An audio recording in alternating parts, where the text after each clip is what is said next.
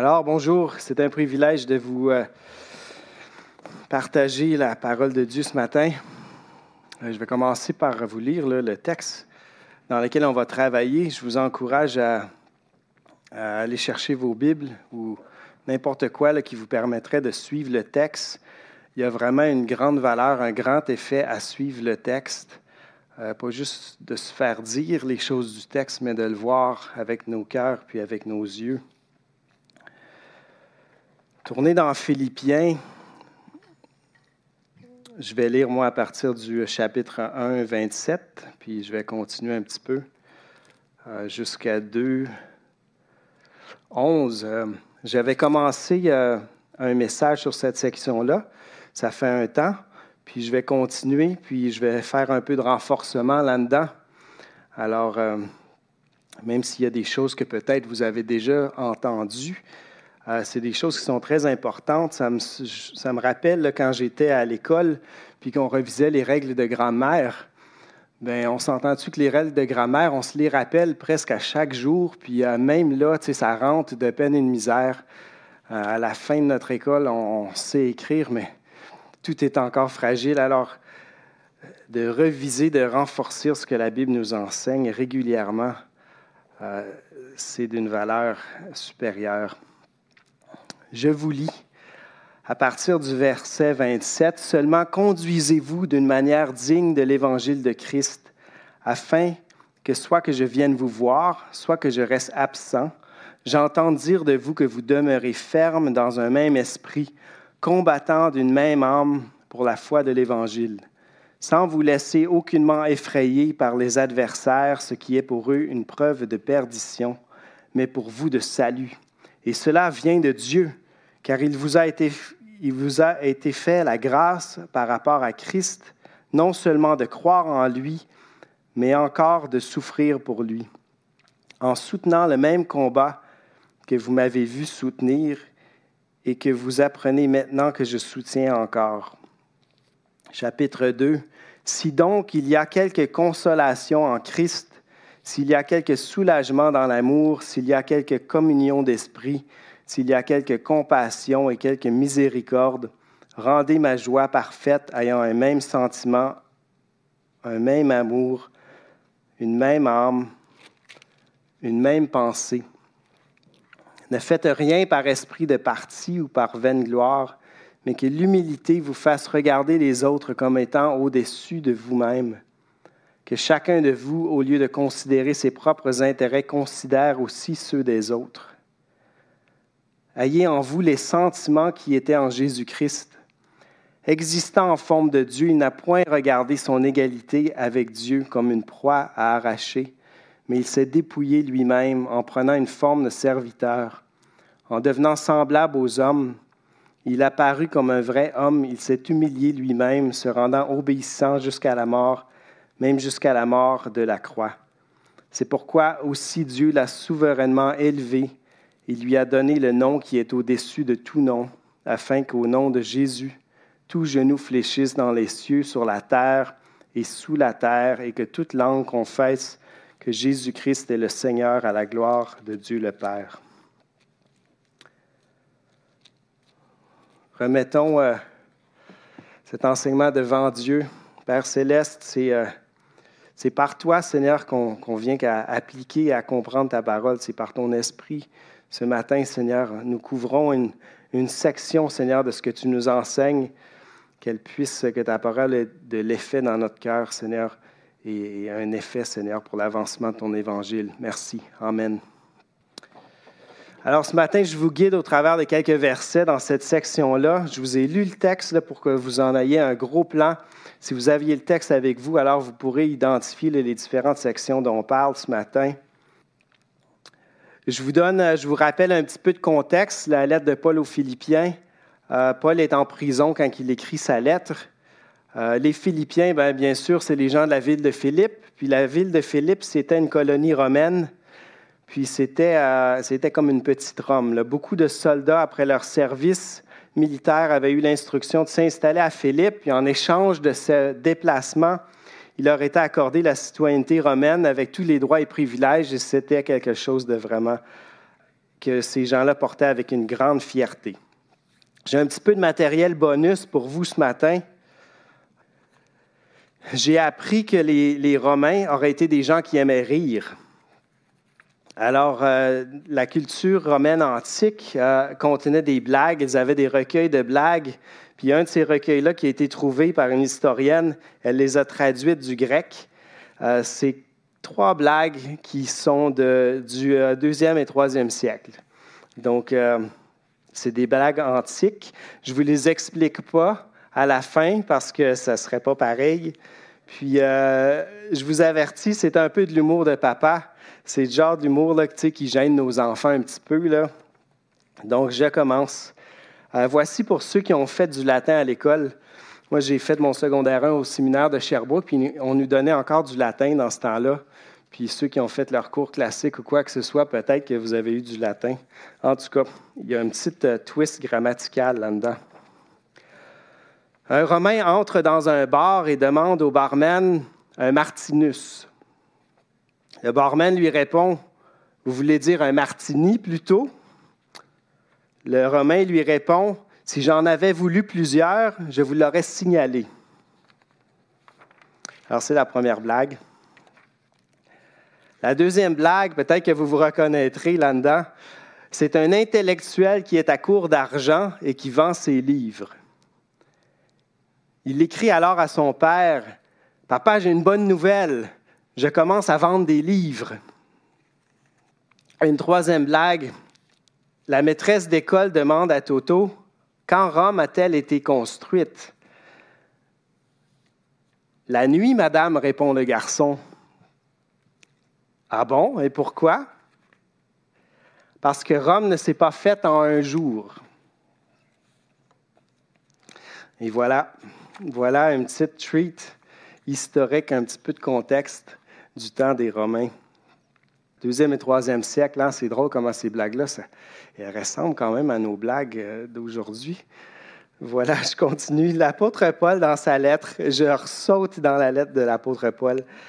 Il fait l'éloge de l'Église de Philippe. Il les recommande pour leur service. Il leur donne l'assurance que Dieu fait une bonne œuvre parmi eux. On arrive au chapitre 1, verset 27. Paul introduit un avertissement, une exhortation. Alors, bien qu'ils sont très engagés au service de l'Évangile, les croyants de l'Église de Philippe sont en train de délaisser une de leurs responsabilités, puis c'est celle de maintenir l'unité spirituelle. Ils sont peut-être intimidés par leurs adversaires, les pressions, les conflits. Ils ont perdu leur zèle. Alors, l'apôtre Paul fait une intervention. C'est une intervention qui est sérieuse. La Bible du Sommeur, elle traduit le verset 27 comme ceci. Quoi qu'il en soit, menez une vie digne de l'évangile du Christ en vrai citoyen de son royaume. Autrement dit, vivez à la hauteur de votre citoyenneté céleste ici sur terre, avec conviction et assurance dans l'unité pour l'avancement de l'Évangile. C'est cette unité spirituelle qui conduira l'Église à des victoires spirituelles. Euh, c'est l'idée principale de notre section de texte, cette section qu'on avait commencée. L'unité spirituelle conduit à la victoire spirituelle. L'unité spirituelle entre croyants, elle est nécessaire. C'est ce qu'on a appris, c'est ce que le texte nous dit pour l'avancement de l'Évangile. Puis cette unité spirituelle, c'est pas simplement un paquet de mots gentils l'un à l'autre ou des sentiments un peu à la peace and love. C'est pas pas une atmosphère l'unité spirituelle. Écoute, ça crée une bonne atmosphère, on s'entend, mais c'est pas la racine de l'unité spirituelle. C'est pas atmosphérique, mais mais c'est presque une application militaire, selon ce que la parole nous dit. L'unité que nous avons en croyant, elle a un effet, puis elle va nous permettre de tenir ferme et de combattre dans la foi. Elle va nous permettre, elle nous garde de la peur, puis elle nous donne la force de souffrir pour l'Évangile, pour l'avancement de l'Évangile. C'est une unité qui est nécessaire parce qu'elle elle contient des outils des armes qui sont indispensables à l'avancement de notre foi. Ça, c'est une image que j'aime beaucoup qui représente l'effet d'une communauté de croyants qui sont, unis dans la foi, qui sont unis de façon spirituelle à cause de Dieu. L'unité entre croyants, elle est possible. Puis ça, c'est rassurant. Ce n'est pas quelque chose qui est hors de notre portée. Elle est possible pour euh, trois raisons. Elle est possible lorsque nous profitons des ressources spirituelles à notre disposition. Puis ça, on avait commencé à couvrir ça la dernière fois, puis j'en reparle parce que c'est vraiment important. Dieu met à notre disposition des outils, nous avons des ressources à prendre et nous avons des attitudes à laisser. C'est de cette façon-là que l'unité entre croyants est possible. Notre texte dans Philippiens 2, 1 et 2 nous dit, S'il y a donc quelque consolation en Christ, s'il y a quelque soulagement dans l'amour, s'il y a quelque communion d'esprit, s'il y a quelque compassion et quelque miséricorde, rendez ma joie parfaite, ayant un sentiment, un même amour, une même âme et une même pensée. Ce qui crée souvent la discorde et les différences entre croyants, c'est souvent nos propres inconforts et nos propres attentes. De façon générale, ce qui réduit l'unité entre croyants, c'est souvent nos insatisfactions. Elles sont possiblement justifiables, nos insatisfactions, à cause de notre expérience ou nos idéaux, nos convoitises ou par des comparaisons avec ce qui se passe autour de nous. Selon un article que j'ai lu dans psychologie.com, l'insatisfaction génère la satisfaction. Donc, c'est vraiment un moyen d'en arriver à la satisfaction, c'est de commencer avec une insatisfaction. Euh, elle stimule un besoin de résolution. Je veux dire, elle stimule la résolution d'un besoin. Désolé. De temps en temps, notre insatisfaction, elle nous pousse à une résolution de problèmes constructifs. Hein? Ça arrive de temps en temps. On en est témoin. Mais l'article continue.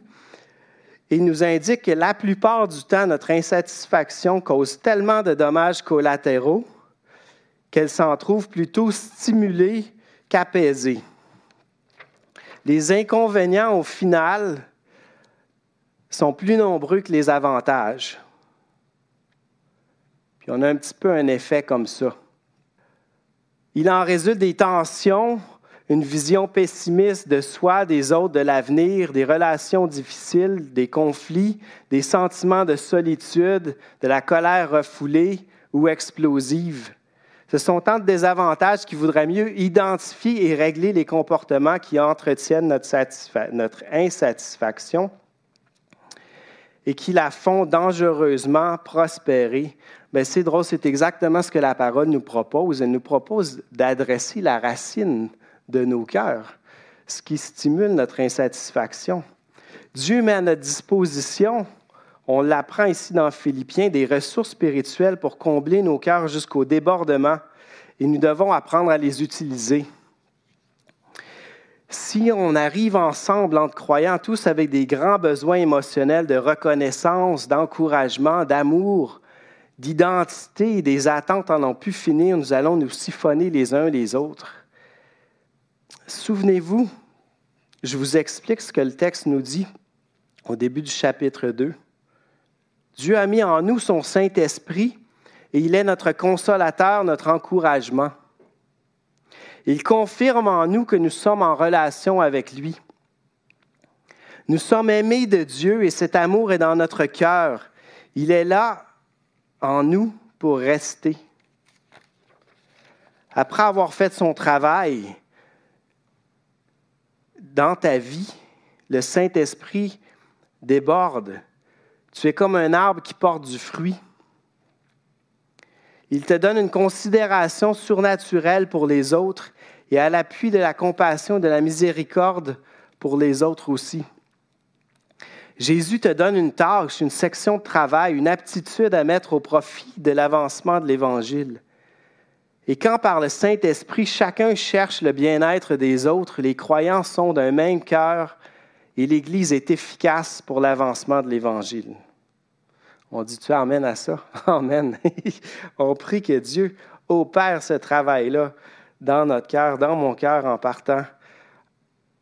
L'unité en croyant est possible. Puis l'unité en croyant est possible lorsque nous possédons aussi deux attitudes importantes, l'humilité et l'altruisme. Puis j'y pensais, l'humilité et l'altruisme, essayer d'encadrer ça. Là, des fois, c'est un peu vaporeux comme concept. puis j'y pensais un petit peu en fonction de position et de priorité. Euh, l'humilité comme une position, puis l'altruisme comme une, priorité, c'est dans nos cœurs, dans nos pensées par rapport aux autres, par ceux qui sont scientifiques, c'est peut-être un genre d'axe des X et des Y.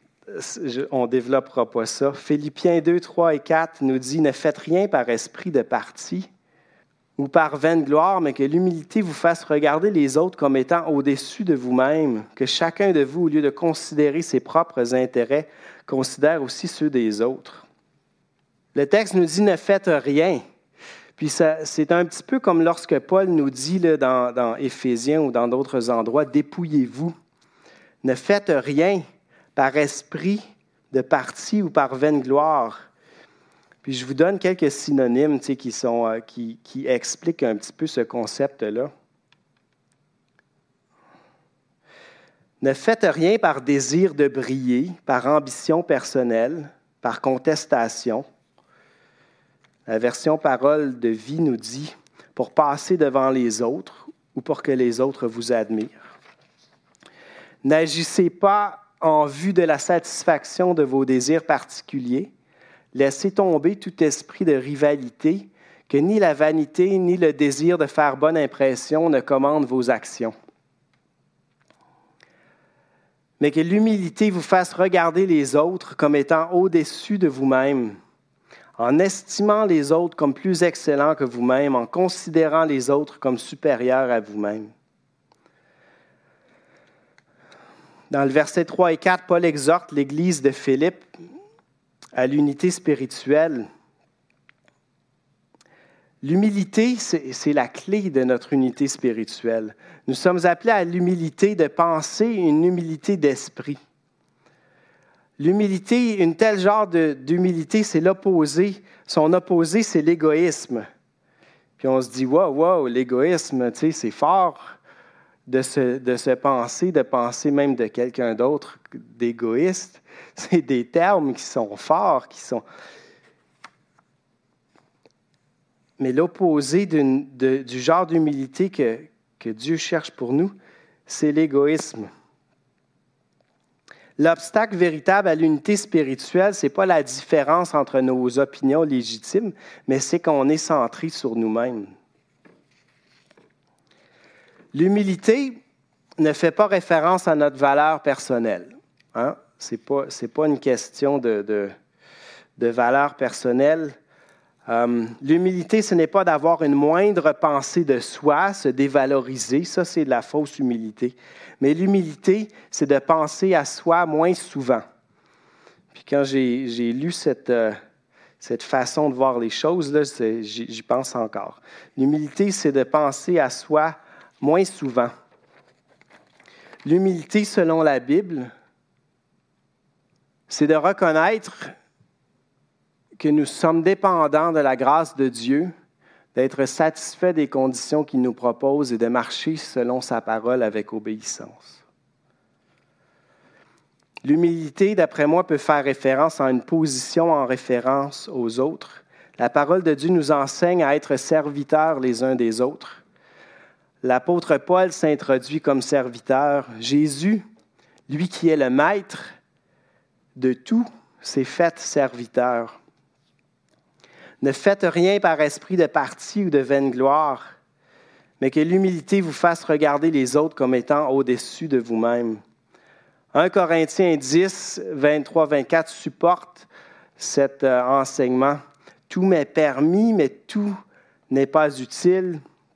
Tout m'est permis, mais tout n'édifie pas, que personne ne cherche son propre intérêt, mais plutôt celui de l'autre. Si on revient un petit peu en arrière à nos outils, euh, spirituel, pourquoi y a-t-il du soulagement dans l'amour, comme le texte nous dit? Mais cette réponse-là, on la retrouve au chapitre, on la retrouve dans Corinthiens 1, 13, 4 à 5. C'est parce que l'amour ne se vante pas. C'est parce que l'amour ne s'enfle pas d'orgueil. C'est parce que l'amour ne fait rien de malhonnête et ne cherche pas son propre intérêt. C'est pour ça que l'amour, qu'il y a du soulagement dans l'amour. Aussitôt que tu fais un bon usage des ressources que Dieu met à ta disposition, tu vas certainement faire l'expérience d'une attitude d'humilité. La fonction de l'humilité, comme j'en parlais plus tôt, ce n'est pas de créer une ambiance d'harmonie. Le commentateur, le théologien Moissé Silva dit que l'humilité à laquelle nous sommes appelés dans le texte ici a une fonction spécifique dans son contexte. Euh, Paul écrit aux Philippiens, les Philippiens vivent de l'opposition. Et cette opposition leur exige de l'endurance et de la persévérance. Cette endurance, elle est possible si les croyants sont unis spirituellement, s'ils peuvent compter les uns sur les autres, s'ils savent que les uns et les autres se supportent d'un même cœur malgré l'opposition. Cette unité spirituelle, elle est possible quand chaque croyant adopte une, attitude d'humilité. C'est alors dans cette attitude d'humilité que tout débute. On parlait un peu plus tôt de deux choses, l'humilité et l'altruisme. L'altruisme, il me semble que c'est une question de priorité, que chacun de vous, au lieu de considérer ses propres intérêts, considère aussi ceux des autres. L'altruisme, c'est un souci désintéressé du bien des autres. Ce qui permet notre unité, c'est d'être serviteurs les uns des autres. Paul commence sa lettre. Je vous salue, Paul, serviteur. Il s'adresse à une église de citoyens romains, des gens fiers, privilégiés, avec tout plein de responsabilités. Si c'est comme à Rome, plusieurs de ces gens avaient des, esclaves, des serviteurs, l'Église de Philippe était certainement faite d'un mélange de classes sociales. Alors l'apôtre Paul dit, mais que l'humilité vous fasse regarder les autres comme étant au-dessus de vous-même, que chacun de vous, au lieu de considérer ses propres intérêts, considère ceux des autres. On continue dans notre texte, Philippiens 2, 5. Paul dit ensuite, Ayez en vous les sentiments qui étaient en Jésus-Christ. Puis euh, certains théologiens ont développé cette phrase-là, ils l'ont analysée, puis avec plus de précision pour en venir que ces sentiments-là, qu'est-ce qu'il veut dire? C'est que ayez en vous cette disposition l'un envers l'autre, comme il est convenable à ceux qui sont unis en Jésus-Christ. C'est un peu une relance du conduisez-vous d'une manière digne de l'Évangile qu'on retrouve plus tôt dans notre texte. C'est une relance juste avant de nous donner l'exemple de Jésus comme exemple suprême d'humilité, d'exemple supérieur. Romains 15, 5 nous confirme que l'exemple de Jésus comme modèle est, bel et bien un modèle supérieur. Romains 5, 15 nous dit La patience et le courage viennent de Dieu. Que Dieu vous rende donc capable d'être bien d'accord entre vous en suivant l'exemple du Christ Jésus. C'est la parole vivante. Je l'ai choisi, il y avait certains, certains mots qui étaient vraiment bien clairs. Alors, euh, en suivant l'exemple du Christ Jésus. Alors, à ce moment-ci, euh, alors que Paul écrit, il doit renforcer dans le cœur des croyants l'importance d'une attitude d'humilité. Et quelle meilleure façon que de renforcer cette attitude qu'en considérant l'attitude et la conduite de celui qui nous unit dans la foi, le Seigneur Jésus-Christ. Quand l'apôtre Paul veut nous faire comprendre l'importance d'un certain sujet, il fait, appel à l'exemple de Jésus-Christ. Le texte Philippiens 2, 6 nous dit, Existant en forme de Dieu, il n'a point regardé son égalité avec Dieu comme une proie à arracher, mais il s'est dépouillé lui-même en prenant une forme de serviteur, en devenant semblable aux hommes. Et il a paru comme un vrai homme, il s'est humilié lui-même, se rendant obéissant jusqu'à la mort, même jusqu'à la mort de la croix. Il était pleinement Dieu. Il a mis tous ses pouvoirs et toute son autorité de côté. Il a pris la plus humble forme, celle de l'homme, sa créature. Il a pris la plus humble fonction parmi les hommes, celle de serviteur. Il s'est lui-même soumis à la volonté de Dieu celle de racheter l'homme. Il est mort, tué par les hommes qu'il a créés, comme le pire des criminels sur une croix romaine. Jésus est Dieu de toute éternité. Bien que jouissant de tous les droits, privilèges et honneurs dus à sa divinité, il accepte d'y renoncer pour un temps. Jésus est à tout point de vue égal à Dieu. Il renonce à lui-même et à ses privilèges, il met de côté sa gloire céleste et sa relation face à face avec Dieu. Il met de côté l'indépendance de son autorité et il se soumet à la volonté de son Père. Il renonce à la démonstration de ses attributs divins et se soumet à la direction du Saint-Esprit. Il laisse les richesses éternelles en échange d'une vie humaine vécue dans la pauvreté. Il avait avant la pleine faveur de Dieu, mais à la croix, il a porté la colère divine du Père envers le péché. Jésus est soumis à la volonté de son Père, il devient un homme avec tous les attributs, les besoins et les faiblesses des hommes. Après déjà l'humiliation de son incarnation, Jésus s'humilie et ne revendique pas même les droits qu'il aurait en tant qu'homme. Il se soumet aux persécutions et aux souffrances. Il est obéissant jusqu'à la mort. Il meurt comme un criminel de la plus humiliante et dégradante façon que les hommes ont conçu la crucifixion. Pourquoi est-ce que Jésus regardait-il alors qu'il était sur la croix, absolument humilié des hommes et abandonné, à quoi regardait-il pour patiemment endurer cette souffrance? Il regardait à l'avancement de l'Évangile. Dieu le Père, Jésus le Fils et le Saint-Esprit, dans une parfaite unité, mettaient à exécution leur plan de rédemption pour l'homme. Dans sa souffrance, Jésus sait que très bientôt il sera de retour auprès du Père et qu'il retrouvera toute sa gloire et son autorité sur toutes choses. Dieu a exalté son Fils bien au-delà de la profondeur de son humiliation. Verset 9, c'est pourquoi Dieu l'a souverainement élevé, il lui a donné le nom qui est au-dessus de tout nom, afin qu'au nom de Jésus, tout genou fléchisse dans les cieux, sur la terre et sous la terre, et que toute langue confesse que Jésus-Christ est Seigneur à la gloire de Dieu le Père. Alors quand Jésus accomplit sa mission, son Père ne tarda pas à lui remettre toute gloire et tout honneur et toute puissance. Alors on achève, on revise. L'unité entre croyants est possible lorsque nous profitons des ressources spirituelles à notre disposition. L'unité entre croyants est possible lorsque nous pratiquons l'humilité et l'altruisme. À quoi ressemble une vraie attitude d'humilité dans notre couple, dans nos familles et dans nos églises? C'est ça qui est important, c'est ça qui est difficile à, à identifier. Je vous laisse répondre à cette question-là dans vos vies, pas mal, puis je vais vous parler un petit peu d'un autre aspect. Il y a une chose qui est certaine, c'est qu'une attitude d'humilité, c'est pas de se retirer ou de retirer notre expertise ou notre leadership du service. On pourrait se dire, bon, tu sais, je vais être humble, alors tu sais, je vais laisser les autres. À quoi bon avoir reçu des dons si c'est pour les mettre sur la tablette?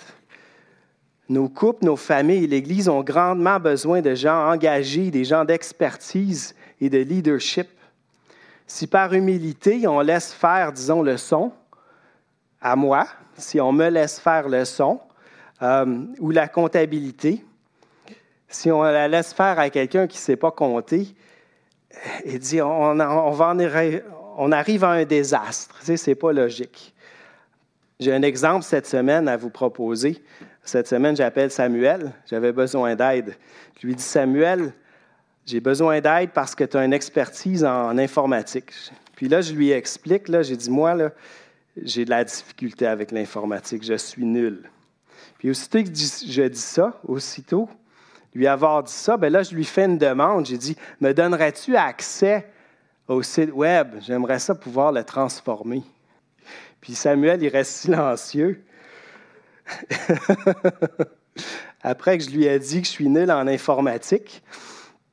Il me dit gentiment, Francis, dis-moi plutôt ce que tu veux faire, puis je vais faire les changements. Samuel ne veut pas que je détruise le site web. Puis il est beau, tu je l'ai parcouru dernièrement, là, puis c'est un site qui est bien fait. Ben moi, je reconnais le risque et que j'accepte. J'accepte son conseil. Je n'ai pas soif de contrôler le site web puis d'y mettre de l'information, tu sais, comme je veux, quand je veux. Je n'ai pas cette soif-là, cette ambition-là. Samuel aurait pu prendre une approche défensive, tu sais, puis dire non, non, non. Il dit il n'y en est pas question, personne touche au site. C'est moi qui m'en occupe, c'est moi qui l'ai fait. Mais ce n'est pas comme ça qu'il m'a approché. Samuel, il a une attitude de service, puis il me propose une alternative. Puis, tu sais, c'est un, c'est un exemple simple, mais moi, je le vois, écoutez, tu sais, je prie pour des illustrations, puis ça m'est venu, puis donc je le vois comme une démonstration d'une certaine unité spirituelle. On cherche tous deux l'intérêt l'un de l'autre, tu sais, de ne pas se froisser, d'utiliser nos dons à leur avantage, puis on cherche l'avancement de l'Évangile. On cherche à ce que la communication aux gens de l'extérieur, elle soit bonne, elle soit efficace. Alors, euh, c'est un exemple simple d'unité spirituelle. Pensez-y, cherchez-en des places où ce qu'on peut dire oui, on est en unité spirituelle. Puis les places où ce qu'on l'est pas, on n'a pas besoin de les chercher. Elles sont évidentes la plupart du temps. On les met en prière. On met en application la parole. On revient au Seigneur Jésus pour terminer. Seigneur Jésus, le Seigneur Jésus devenu homme, il s'est dépouillé de sa gloire il est notre exemple d'humilité, mais, j'y pensais, puis j'ai dit, oui, mais attends une minute. J'ai dit, Jésus a fait usage de son expertise et de son leadership pour qu'on en prenne exemple. En fait, pour que les prophéties de l'Ancien Testament s'accomplissent, Jésus devait démontrer par ses œuvres qu'il était le Fils de Dieu et l'égal à Dieu par des signes et des miracles. Donc, ce n'était pas une question de, vivre dans l'humilité, mais, une genre d'humilité retirée. Jésus a vécu comme exemple d'humilité, mais il était au front. Jésus a fait d'innombrables guérisons, il a calmé la mer, il a transformé les éléments, l'eau, en vin, il a multiplié les pains et les poissons, il a chassé les démons, il a appelé des gens de la mort à la vie, il a confondu avec sa sagesse les docteurs de la loi et les pharisiens. Il a confronté l'erreur avec son autorité. Il a accordé le pardon des péchés aux pécheurs. Mais en aucun cas, il n'a profité de son expertise pour s'enrichir ou pour dominer, mais il l'a utilisé pour servir puis pour être un modèle de serviteur. Il a même partagé ses dons à ses disciples. Ses disciples ont passé les pains de leurs mains et les poissons que Jésus avait multipliés. Ils les ont passés jusqu'à ce qu'il y ait des débordements de, de paniers, jusqu'à ce que tout le monde soit rassasié. Ses disciples ont fait eux-mêmes des guérisons, ils ont chassé des démons eux-mêmes au nom de Jésus. Pierre a marché sur l'eau. L'orgueil de notre nature humaine, elle résiste avec force à l'humilité des fois même à la compassion, de s'abaisser, de perdre la face, de renoncer, de se résigner, de laisser la place aux autres, de subir l'injustice, d'accepter l'injustice. C'est totalement contre-culturel. Mais Paul nous rappelle, nous sommes citoyens du royaume de Dieu. On ne vit pas dans notre propre culture. Nous sommes citoyens du royaume de Dieu. Notre culture, c'est celle que Dieu nous a préparé. Il nous exhorte, conduisez-vous en citoyens du royaume de Dieu. Conduisez-vous de manière digne de l'Évangile. Jésus-Christ nous permet une pleine satisfaction en lui. Il cherche à combler nos cœurs jusqu'au débordement. Et lorsque nous sommes ensemble à son service, nous ne sommes pas en compétition l'un contre l'autre, mais nous sommes prêts et disposés à faire avancer l'Évangile. Et c'est alors que l'unité spirituelle nous conduit vers des victoires spirituelles. Et je dis Amen à ça. c'est suffisant pour ce matin. Que, Dieu travaille dans nos cœurs, qu'il opère ce qu'il nous enseigne. Laissons-lui la place. Prenons les outils dont, il nous confie. Et que cette unité spirituelle, qu'elle nous conduise vers des victoires spirituelles qu'on voit peut-être même de semaine en semaine. Alors, je vous remercie beaucoup. Euh, soyez bénis, frères et sœurs. Bonne semaine.